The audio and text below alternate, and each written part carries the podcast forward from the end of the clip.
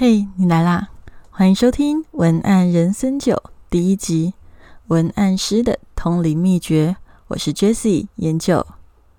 节目即将于十秒钟后开始，敬请期待哦。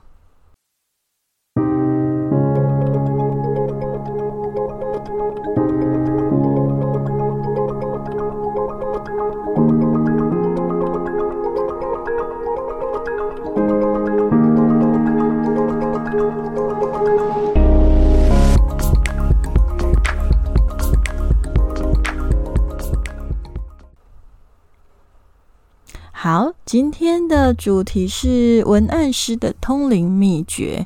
那刚好在这个时间点聊这个主题，我觉得还蛮适合的，因为现在刚好是水逆嘛，一年应该是一年第二次的水逆。那这个水逆呢，大家都非常的害怕。那其实水星逆行在占星的意义上面，水星它代表的是你的头脑。那水星逆行呢，就代表着水星正在退行的状态。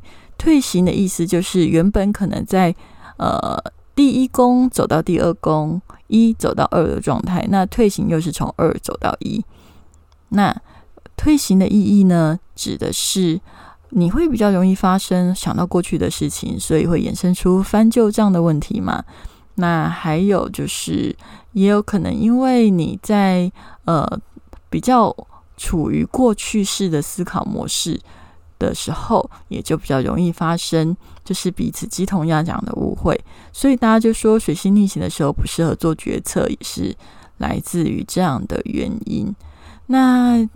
其实水星逆行这件事情，大家要觉得很害怕也是正常，但是其实也不用那么害怕，因为它其实就有一点点像是我们的头脑一年两次的做一个回顾整理的动作，所以只要在这个时间点里面，就是尽量的不要去做太重大的决策，然后静下心来去清理自己，呃，过去曾曾经。发生的那些事情，你的感觉，你得到的经验跟答案，那我觉得其实水星逆行也没有那么的不好。好，那再讲下去，这个节目快要变成占星频道了。那我们赶快把重点拉回来。那今天的主题是要讲的是文案师的通灵秘诀嘛？那为什么要讲文案师的通灵秘诀？来自于呃那个刚刚水星逆行的延伸，也就是。人际关系沟通上面的误会，那误会这种事情本来就可大可小，最小就是你帮我买错咖啡嘛，我要喝拿铁买黑咖啡，那这个就是小事。但是小事也会延伸成大事啊，因为就是你买错咖啡，就代表着你根本都不了解我，你不重视我，不然你怎么会不知道我不喝黑咖啡？好。有看很严重吧？从小事变大事就是这样来的。那其实这种所谓的误会啦，对于文案师来讲，在工作上面也是会发生的。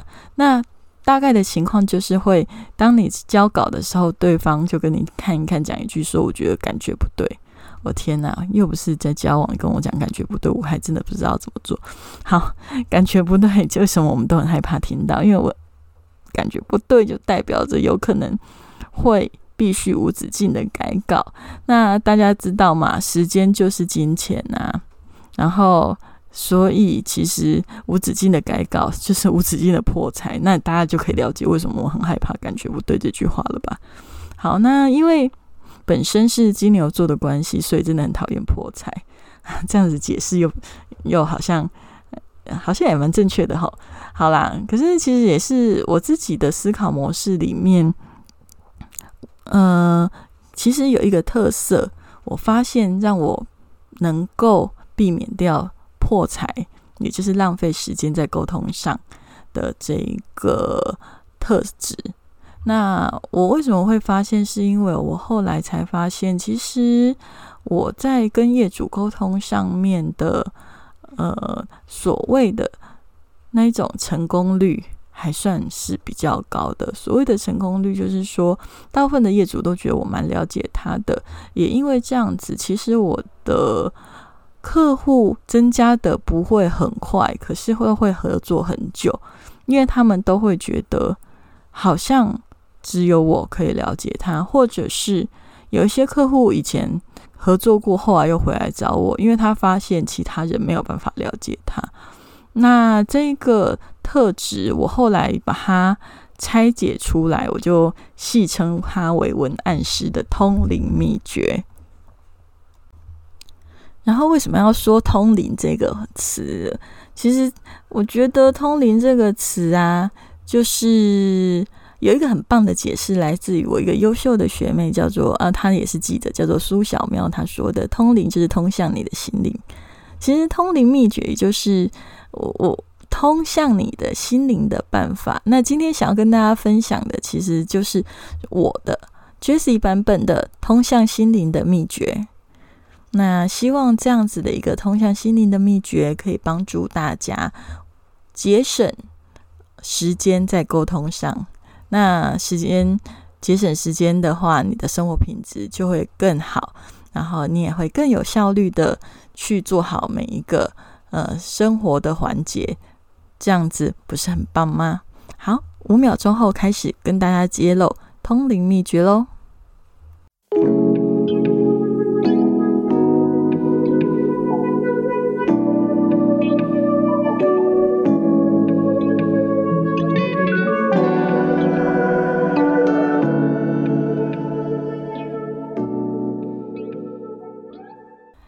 在开始之前，我想要先跟大家分享《小王子》的一个名言。《小王子》应该很多人都有看过。那我觉得它里面有一个呃印象深刻的话，就是真正重要的东西不是眼睛可以看见的。所以喽，在开始破解通灵的技巧之前，我也希望请大家建立一个观念，就是真正重要的答案，对方是不会说出来的。你真的要有这个觉悟，不要妄想对方会轻易的告诉你正确的答案，因为啊，你知道吗？有时候对方他自己可能也没有那么的清楚他真正要的是什么，所以你也不要怪他不跟你讲，因为他可能自己真正的也不清楚。但是其实，如果你可以看到他自己也没有看清楚的那个部分，你就会。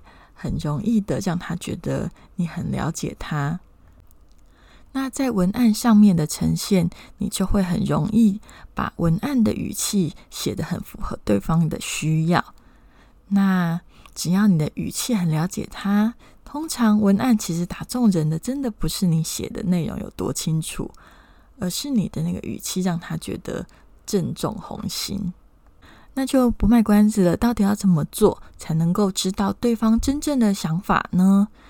其实很简单，这个讲破了，大家其实应该都懂，只是说就是要时时提醒自己，要多练习这个东西而已，就是同理心。那这里说的同理心，就是指的是一种愿意倾听的态度，不是语言表面的意思，而是持续的保持一个态度，就是。要去思考这个人为什么会这么说，还是说在什么情况下我有可能说出跟他一样的话？这种好奇的自我提问，你必须要保持，时时的让自己能够维持住这样的好奇的心态。那实际的做法到底该怎么做呢？嗯，我在这里直接有分成四个步骤拆解给大家，方便大家去做练习。第一个步骤叫做。观察重复点，什么叫重复点？就是你要观察对方是不是常常讲同样一个词、一句话、一个字或一个概念，这一点非常的重要。可是很多人常常会忽略，嗯，有时候甚至也不是讲的话，而是某一种行为模式或者是一种价值观。你要去观察那个人是不是。很长，一直在凸显同样一件事情，那这个非常的重要。再来呢，当你观察出了一些结果之后，你就要开始去想的是第二个步骤。第二个步骤叫做分析重复点。分析重复点的意思是说，当你在第一个步骤观察到重复点是什么的时候，你就要开始去思考，为什么这个人会一直去重复这个东西呢？这句话、这个词或这个概念，你要去推敲，为什么他要一直重复？因为人的心态一定是会重复，一定是在意的事情。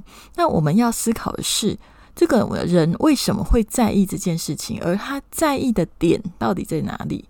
你要先在心里推论出几个可能性。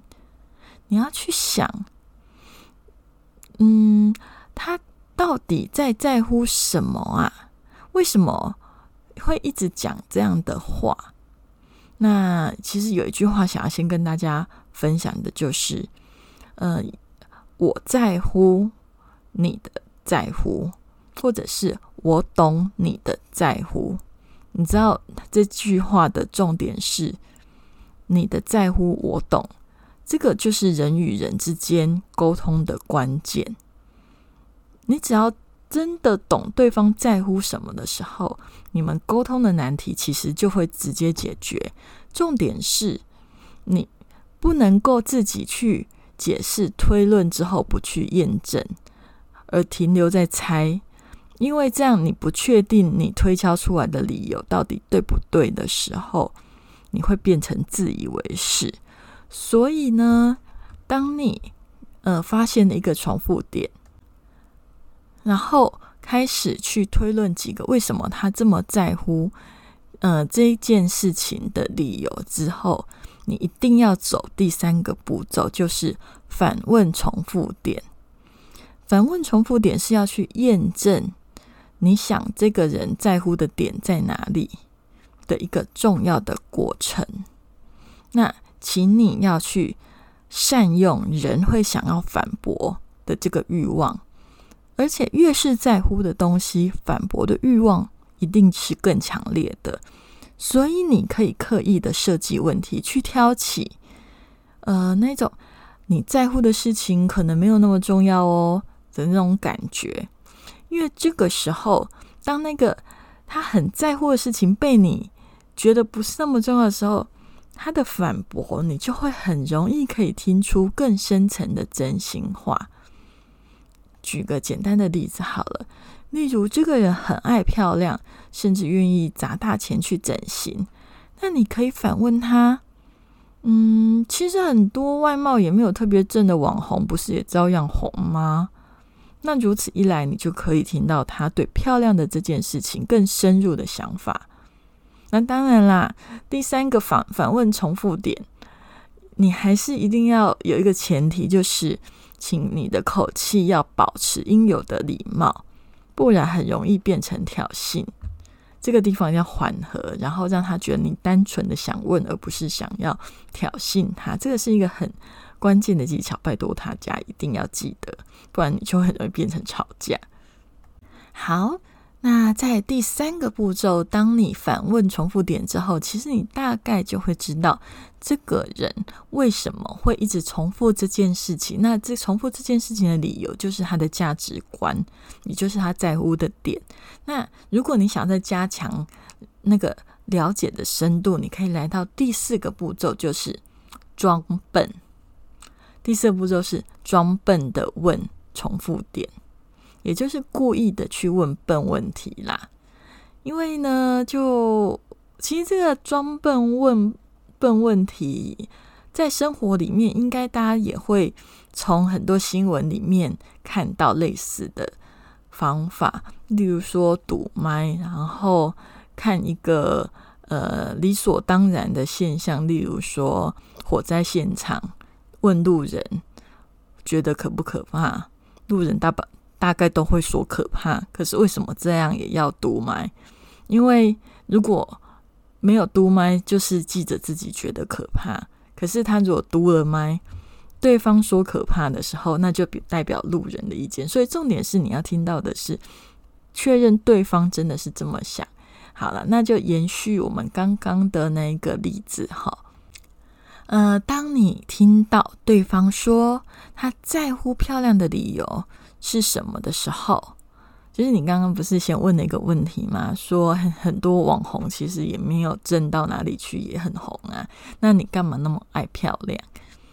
你其实你想当网红，不用整到那么漂亮也可以当啊。那他可能就会回答你一些答案。那你当你听到答案之后呢，你就可以故意的找茬，也就是在故意的问一些笨问题，例如说。你可以嗯看到这个整形的人他的术前的照片，其实你心里也大概有个底，大概有个底，知道这个人不靠整形效果真的会有限，但是你还是要装笨的去问，诶，为什么要靠整形呢？我觉得你靠化妆应该就还蛮漂亮的了啊。那这一招的重点是用将就问出他的讲究。用将就问出他的讲究，也就是说，你透过这种问问呃有一点笨问题的问法，就是你自己也会问起来，心里觉得，哎，我在问什么傻问题？你看照片也知道，他不靠整形，怎么可能有这个效果？可是你还是要问，就是为了问出这个人他非整形不可的背后，到底在乎的是什么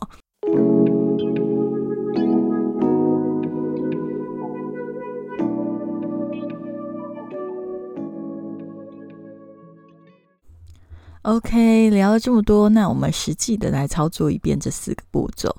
那这个案例呢，是改编自我在医美的采访客户里面的一个案例。那有做改编过，我们就称呼这个受访者为舞者 A 好了。因为舞者 A 小姐她是有去做了抽脂隆乳的手术，那我就是要为了写她的采访报道，就去问了一下。他为什么想要做抽脂呢？那一开始的时候，当然我问他说，就是，哎，你为什么要抽脂啊？你为什么会选择要就是用自体脂肪来抽来填补胸部，就是有隆胸加上瘦身这样子的功能？然后呢，他就说，一开始他都很简单的跟我说，因为他就是爱漂亮啊。然后他在字里行间就一直常常提到说啊，他 就从小就是最爱做的事情就是爱漂亮啊。然后他就是觉得他就除了爱漂亮外，他也不爱读书。嗯，所以其实爱漂亮这件事情对他来讲，就是他一直最在意的事情，诸如此类的。那到这里的时候，其实我们就有发现了第一点嘛，我们去观察他的重复点，他的重复点是什么？他的重复点就是爱漂亮啊，他就一直在讲我很爱漂亮啊，我觉得从小就很爱漂亮啊。那重复点就是爱漂亮这个。那我们开始发现他的重复点就是他会一直讲到，哎，他其实就很爱漂亮。好，那现在呢就要开始来思考，这个人为什么会爱漂亮呢？我们回到自己的心里开始去想，我可能有。三个理由都有可能，也有可能这三个理由都不是。可是先想一下嘛，第一个理由是有可能是因为自己看了喜欢呐，那也有另外一个可，第二个可能是有可能是因为他从小因为漂亮很受欢迎，所以很喜欢这种感觉，或者是第三个是因为他已经发现成为美女其实本来就会有比较多的机会等等等，可能就有得过这样子的体验，所以他就会比较爱漂亮。好，那我们在分析他爱漂亮的这个重复点面，我们就自己先解构了三个可能性。那在第三个步骤就开始来反问重复点喽。我就说，呃，可是很多的舞者其实我看他们也是健美风格啊，就是也不一定都是很性感的，有一些是健美风格，那看起来也都还蛮有观众。很多追随者嘛，其实我看到那个关注数目都很高，然后点阅也很高啊。那为什么你一定要就是本来就还算瘦瘦的了，为什么还要去抽脂隆乳？你为什么会觉得要一定要那么瘦，要做这样子的手术才够漂亮呢？那这个 A 舞者就跟我说，因为他自己觉得。因为瘦的风格才会有那种弱不禁风的性感呐。那他就说一句说：“你不知道我们这一行有多竞争啊！你如果肉肉的，谁要看呢？” OK。我们先姑且不要去想他的价值观对不对，可是你要知道，就是 OK。我们从他的字里行间，我们开始听出他的价值观的。他的价值观里面就是他喜欢弱不禁风的那种性感，以及他不喜欢肉肉的感觉，所以他身体有一点点地方肉肉的，他都觉得没有办法接受。OK，那我们就来到第四个步骤。第四个步骤就是问笨问题嘛。那其实我们在第三个步骤就已经大概都听懂他的意思。所以我之前在前面讲过，第四个步骤是因人而异，看你有觉得没有需要问。那如果你要问的话呢，那我就跟他聊说：诶，那其实你如果要瘦瘦的，也不一定要选择抽脂吧，因为我看你之前的抽脂前的照片也挺瘦的啊。那靠减肥就够了吧？那 A 舞者就跟我说：“你不知道，我抽的那些部位就是瘦不下来才去抽的，而且关键是就是那一些部位，那些部位啊，很多人都瘦不下来。我的同行很多人也瘦不下来，就是可能就是屁股、大腿的某一些地方，以及嗯马鞍肉之类的那些位置。然后他就说，所以我瘦得下来的话，看起来就会特别的漂亮，特别的醒目。OK，发现了吗？”这个人他是爱漂亮的，没有错。但是你会发现他的执着度也蛮高的。他可是要特别漂亮，比其他人都漂亮。因为因为就是要比其他人都漂亮，这样才会有观众啊，才会有知名度啊，进而才会有实质的收入增加嘛。所以你有发现他在爱漂亮这件事情上面是有层次上的分别的哦。表面上他是爱漂亮。可是，在字里行间，他提到的竞争压力，也会让你知道他会选择抽脂的理由，不只是浅层爱漂亮的原因，深层其实也有为了生存的动力而去驱动了做抽脂的这个手术。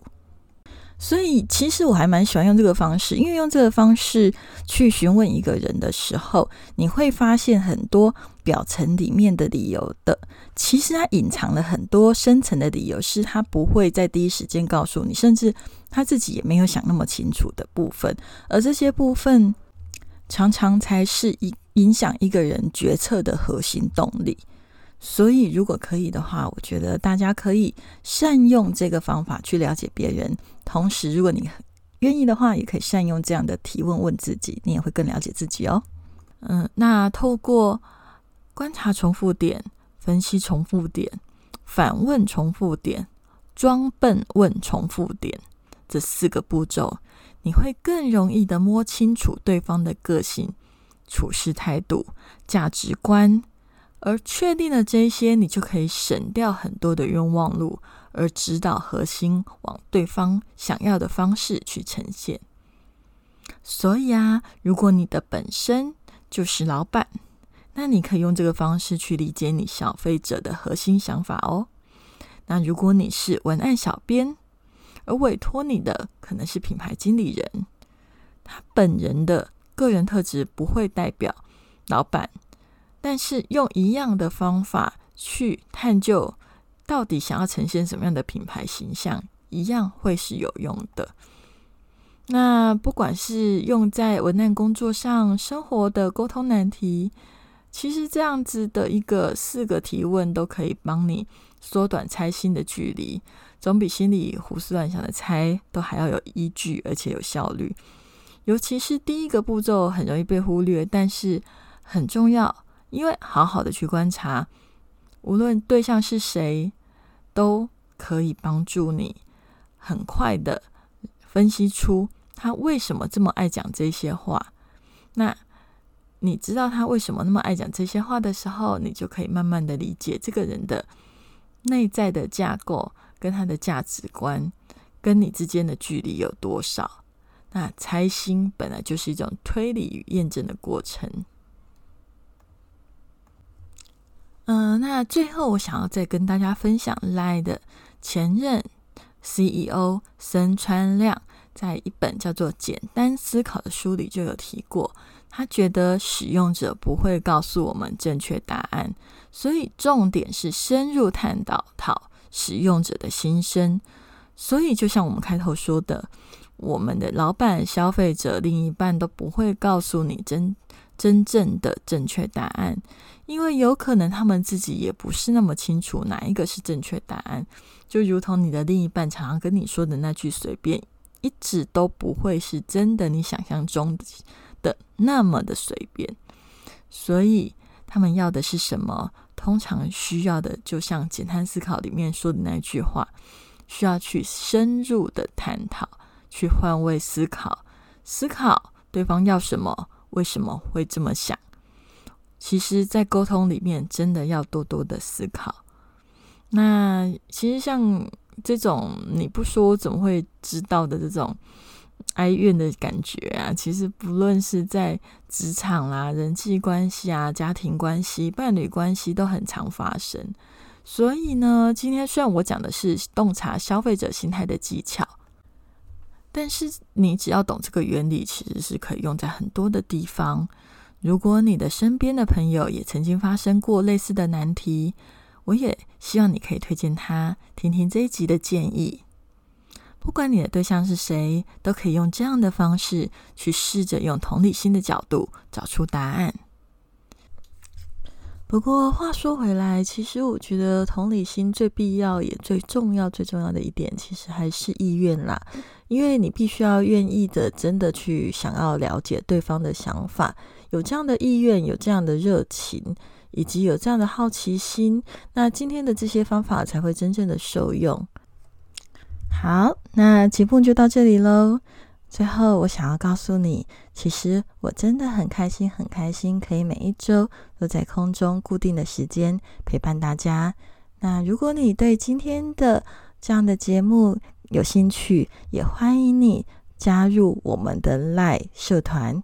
这个社团呢叫做“文案人生九”，更新了。加入不必觉得有压力，因为我们这个社团不是用来聊天的，而是用来更新节目的，所以不会有呃固定的对话，或者是固定的跟你呃询问啊，或者是聊天，而是只是单纯的让你在我们“文案人生九”节目。更新的时候，可以第一次第一手的接到这样的讯息。那如果你想要看今天的重点整理，以及在 p o c k e t 中所提出的那些书单的话，也欢迎你到文相粉丝专业上面去寻找，我都会把资料都放在上面。那如果有问题，也可以私讯或者是写信给我。那今天文案人生九就到这里。我们下周见喽，拜拜。